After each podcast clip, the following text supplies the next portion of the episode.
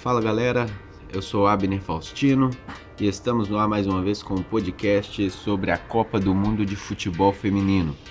Lembrando a todos que vamos até o dia 5 do 7 com podcasts diários falando sobre a Copa, repercussão, análise, estatística e pré-jogo, pós-jogo, dando muita ênfase à seleção brasileira. Vem com a gente aí no segundo programa sobre a Copa do Mundo de Futebol Feminino.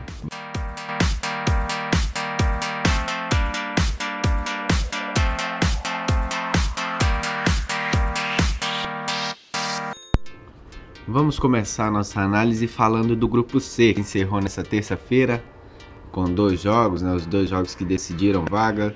O Japão, que já estava classificado, garantiu a primeira colocação do grupo ao vencer o Equador por 1 a 0, gol de Ogimi, jogadora do Wolfsburg.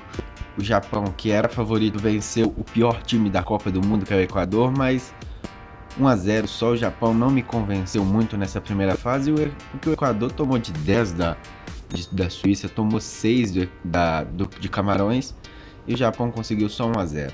No outro grupo, no, no outro jogo, um, uma grata surpresa nessa Copa foi a Camarões, né? Venceu a Suécia por venceu a Suíça por 2 a 1. A Suíça saiu na frente com o gol da Krinogojevic. E, e no segundo tempo, principalmente o Guiné é, fizeram uma partida espetacular, chuca, colocaram a zaga da Suíça para dançar mesmo e as, e as e Camarões conseguiu a virada. Né? Os gols foram de Eugené e Ngono Mani.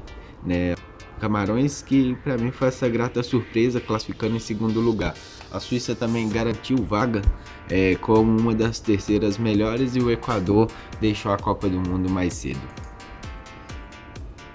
Já no grupo D, o grupo pesado, o grupo Estados Unidos, Suécia, Austrália e Nigéria, é, a grande favorita Estados Unidos venceu a Nigéria por 1 a 0, gol de é, Wamba, um resultado para mim também não tão surpresa, porque Nigéria mostrou um setor defensivo nessa Copa que foi um desastre, né? E os Estados Unidos conseguiu isso, né? Um gol no finalzinho do primeiro tempo, um cruzamento e na, no que a Nigéria mostrou é, fraqueza, né? Que é essa bola aérea. E o Amba fez 1 a 0 para os Estados Unidos e depois no segundo tempo um jogo bem morno, bem fraco e os Estados Unidos segurou essa primeira vaga com 7 pontos.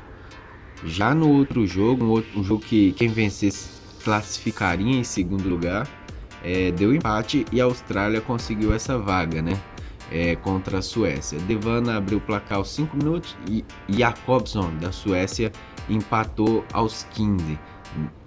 Achei que a Austrália foi melhor num, num todo do jogo. É, a Suécia pouco ameaçou para quem precisava vitória.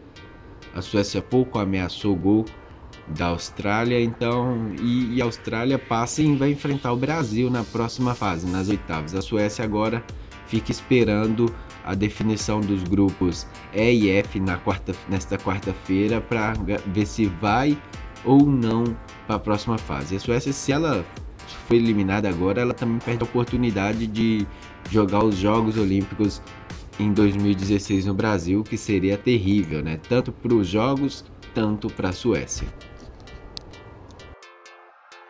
E agora vamos fazer uma, um pré-jogo do, das partidas desta quarta-feira, né? Pelo grupo às 5 horas temos o encerramento do grupo F, que vai contar com Inglaterra e Colômbia, e México enfrentando a França.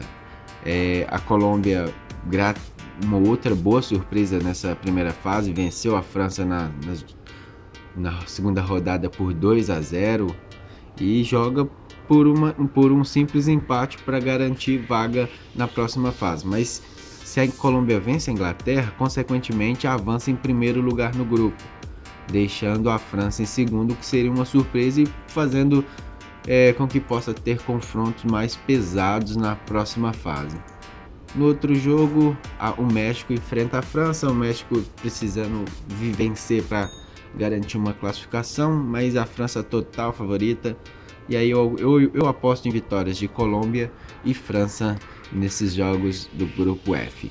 Já no grupo E, é, que se encerra nessa quarta-feira às 8 da noite, teremos Brasil enfrentando a Costa Rica, Brasil podendo até poupar jogadoras porque já é líder dessa chave.